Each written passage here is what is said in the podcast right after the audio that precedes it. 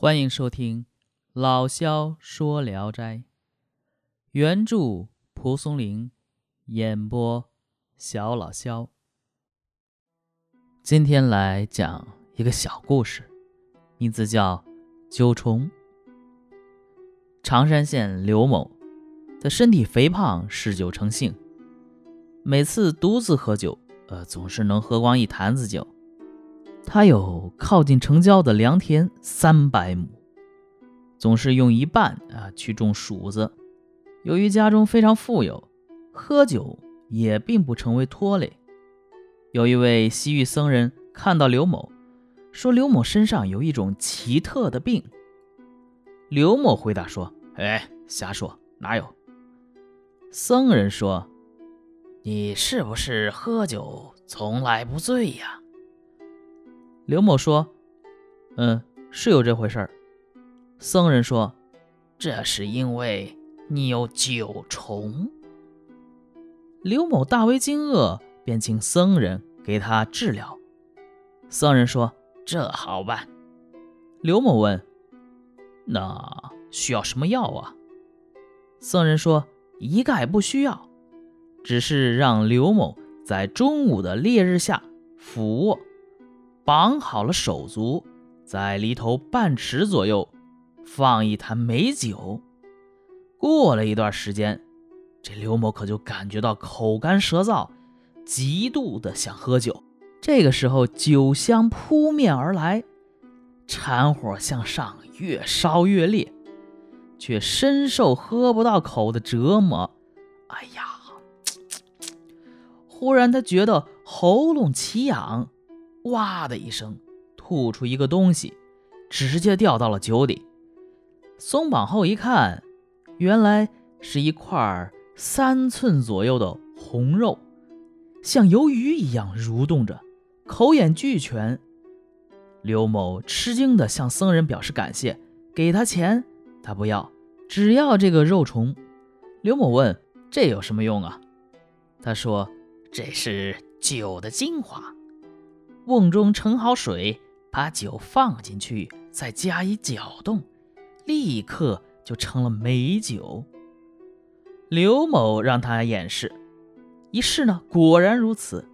刘某呢，从此厌酒，嗜酒如仇，他的身体逐渐变瘦，家境日益贫困，后来到了吃饭不能自己的地步。易史是说。一天喝一担酒不影响富有，喝一斗酒呢，反而更加贫困了。难道饮食本来就是有定数的吗？有人说呀，这九重是刘某的福，不是刘某的病。那僧人呐，用方术愚弄了他，是不是这样呢？好，这个故事就讲完了啊。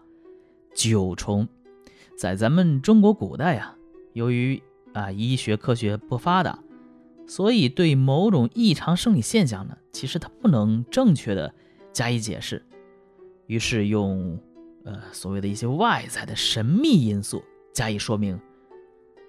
唐章读这个《宣示志》，有一个《陆虞篇》，记载有消面虫的故事，说鱼自幼是面，为食愈多而志愈瘦。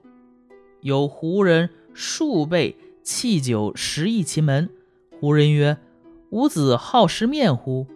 曰：“然。”又曰：“食面者非君也，乃君肚中一虫耳。今我欲以一粒药进君，君耳之，当吐出虫，则我以后价从君易之，其可乎？”余曰：“若诚有之，又安有不可耶？”已而胡人出一粒药，其色光紫，并耳之，有青，遂吐出一虫，长二寸许，色青，状如蛙。胡人曰：“此名消面虫，是天下之奇宝也。”余曰：“何以食之？”夫此虫秉天地中和之气而生，故好食面，盖以麦自秋始种。至来年夏季方始成食，受天地四时之权气，故失其位焉。君以以面思之，可见矣。余既以面斗鱼至其前，虫乃食之力尽。余又问曰：“此虫安所用也？”胡人曰：“夫天下之奇宝，具秉中和之气。此虫乃中和之粹也。执其本而取其末，其远乎哉？继而以寒成其虫，又金窃君之，命于置于寝室，谓于曰：‘明日当自来。’啊，这个讲的又是另外一个故事。不过呢，这大概是此类故事。”最早写在书本上的，呃，说什么呢？说有一个人呢，他喜欢吃面食，也是因为肚里有一个虫。说这个虫虫子啊，喜欢吃面食，为什么呢？因为这个虫啊是天下的至宝，它秉天地中和之气而生，所以啊好吃面。那么说它具体有什么用呢？然后就有人说，这个天下的奇宝啊，都有中和之气。这个虫子乃是中和之气的精粹，那，你想想，对吧？所以说呢，这种故事，呃，有很多，这是最早的记载。日本的芥川龙之介啊，于大正五年，呃，根据九重这一篇呢，加以扩充，在新思潮第一年第四号上发表同名小说《九重》，并且注明啊，九重取材于。《聊斋志异》与原作呢几乎无什么大的变化，可见啊这一篇还是挺有意思的。